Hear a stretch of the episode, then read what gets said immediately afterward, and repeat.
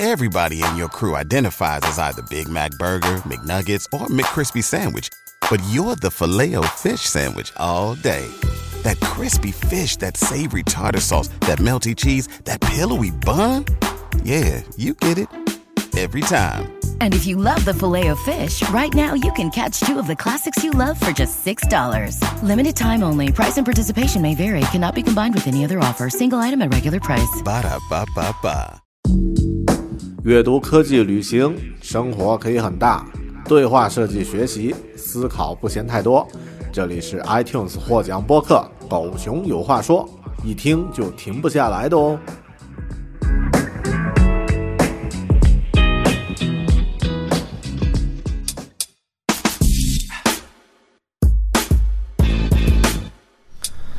Hello，你好，这里是分享独立知识、科技观点的脱口秀《狗熊有话说》（Bear Talk），我是大狗熊。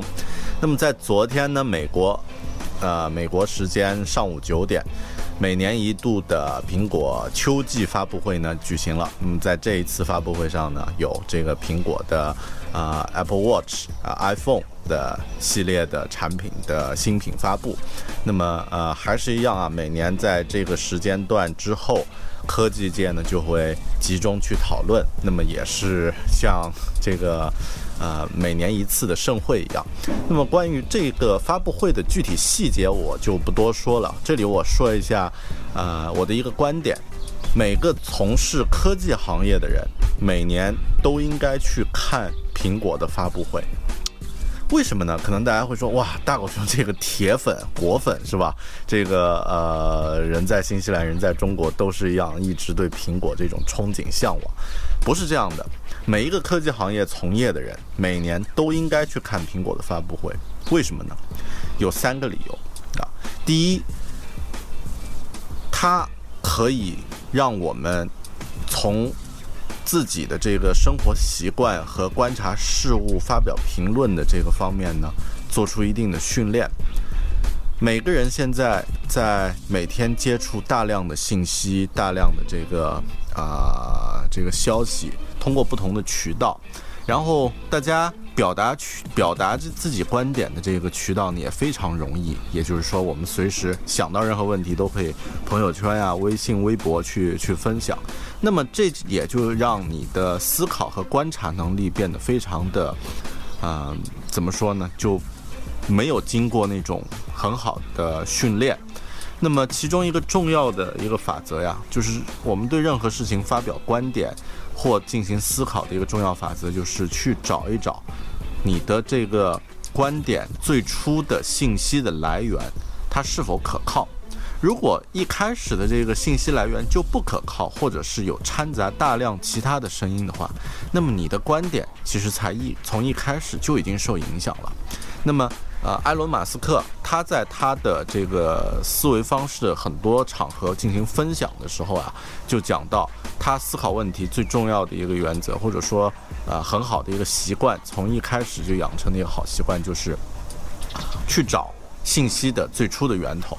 如果是一个科学的论文，那么就去找到这个论文，而不是去找媒体的报道。如果是一本书，那么就去阅读这本书的原始的这个呃原文，而不是去看别人的引文。那么这个呢是很好的一个方式。但每年我们看苹果发布会啊是什么样的状态呢？如果你是科技行业的人，那么。去看这个最原始的在苹果官网发布的这个发布会的原始视频，那么这一点是必须的。如果你每次只是看那种，比如说八分钟解读完全部苹果发布会，那么这是给看热闹的人看的，对吧？那么其中已经掺杂的大量的噪音和失真，然后也损失了特别特别多的信息。那么比如说每年像。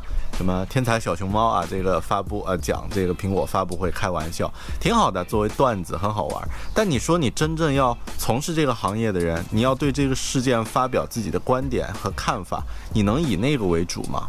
不行。就像呃，如果你以一个虚假新闻为主的话，那么你的这个对世界的观点和看法也已经受那个呃信息的来源所影响了。那么。举个例子啊，像每一次苹果发布会开完以后，肯定都会有人说啊，这个苹果的创新乏力啊，在这个方面没有增长，没有什么太大的改进。那么如果你去看发布会，你就会发现，第一，这次是 S 级的是更新，也就是说苹果从 iPhone 10到 iPhone 10s，那每一次的 S 级更新呢，都是一个系统上的完善和补充，不会有太多的 new features 新功能。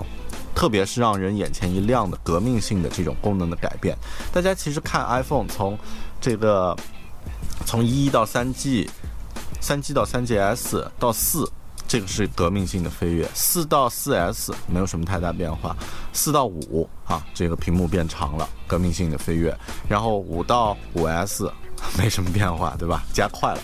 呃呃，这个五 S 到六，哎，屏幕变成大小屏了。那么再到后面，再到七，再到，啊，这个 iPhone Ten、iPhone 八，那么这些其实变化非常大。那么从这一点来看呢，苹果的创新它还会留在后续。那么呃，这个是呃其中的一个点啊，就是你为了要讨论这个问题。你必须要先找到信息最初的来源，这也是为什么我们做科技行业的人一开始需要去看苹果的发布会的原因。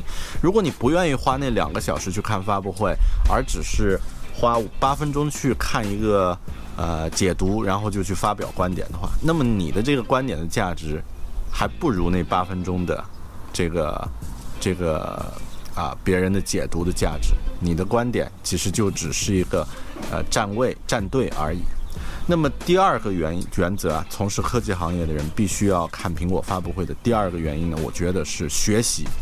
首先呢，如果你有自己的产品，如果你有自己的服务，那么如何去介绍你的产品，如何去展现出你产品功能的最亮点的部分，那么如何去把握这个介绍的节奏，如何去讲一个故事，如何去突出它的优点，回避它的缺点。那么这些都是非常值得我们在发布会现场去学习的，因为大家想一想啊，苹果公司这样的一个万亿市值的公司，每年的发布会，他们如何去把这个东西最好的去给全球的人去亮相？那么这是一个非常重大的一个一个活动。那么就像每年的我们说，呃，开玩笑叫科技春晚啊，看苹果的这个发布会，其实它的规模。在这个对全球的这种信息经济啊各方面行行业的影响，比春晚要大得多得多，所以你去看它的那些表达细节，可以学到很多东西。比如说，大家有发现吗？这个 iPhone Ten。啊啊，Max 和这个就是 iPhone 10这次新的系列，它的介绍的那个主屏幕呢，其实是一个星球，那么突出那个屏幕的亮丽，但是呢上面是黑色的，就把那个刘海屏那那一圈儿就有意无意的给回避了。那么其他的包括像这个价格。最后他介绍这个价格，因为后面价格是我们很多人会吐槽的，我也觉得太贵了，一万多块钱，一万两，一万二，一万三，去买一台手机，那么，呃，这个这个费用很贵，但他只是到最后说，呃，这个 Max 的这个系列是 Start from，啊，一千一百美元起，那么其实也是把价格它的相对来说的这个缺点回避了，那么，啊。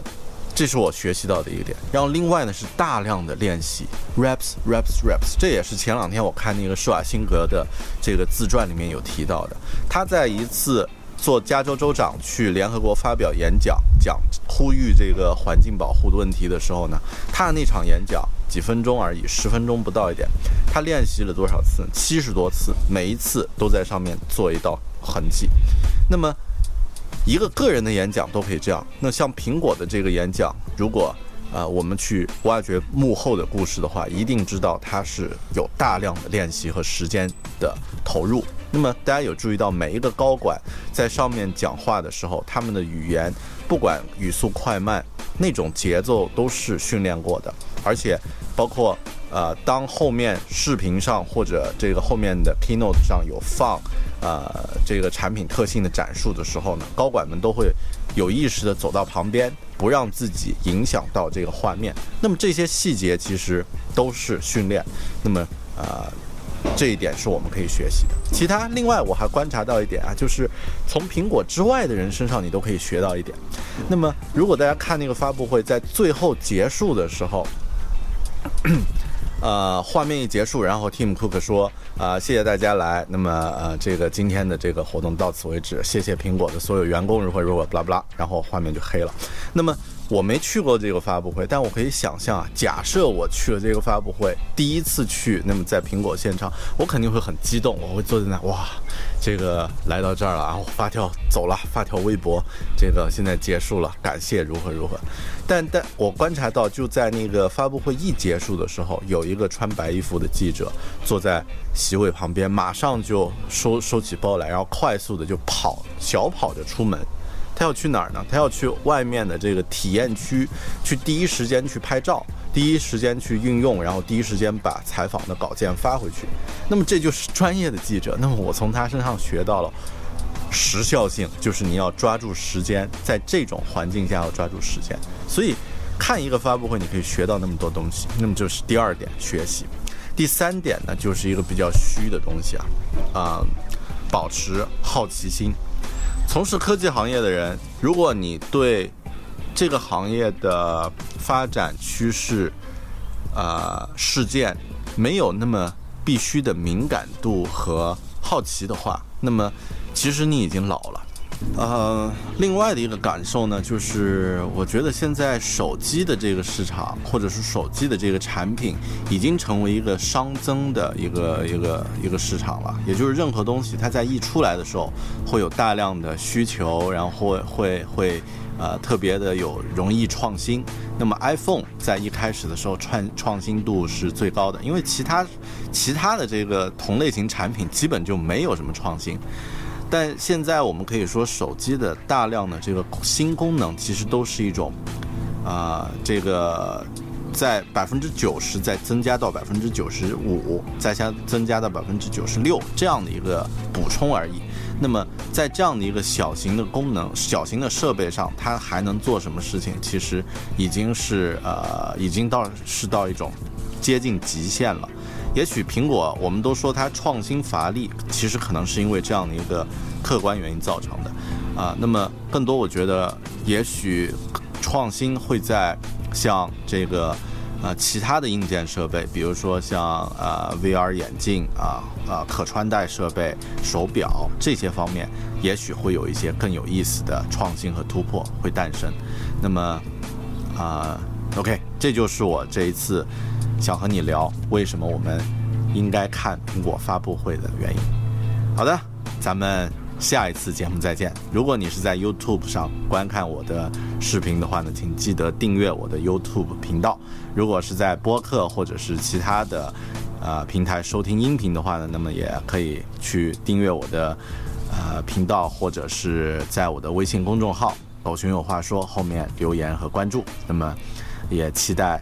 能够和你有一些更多的互动，OK，感谢收看收听这一期《狗熊有话说》，我们下期再见，拜。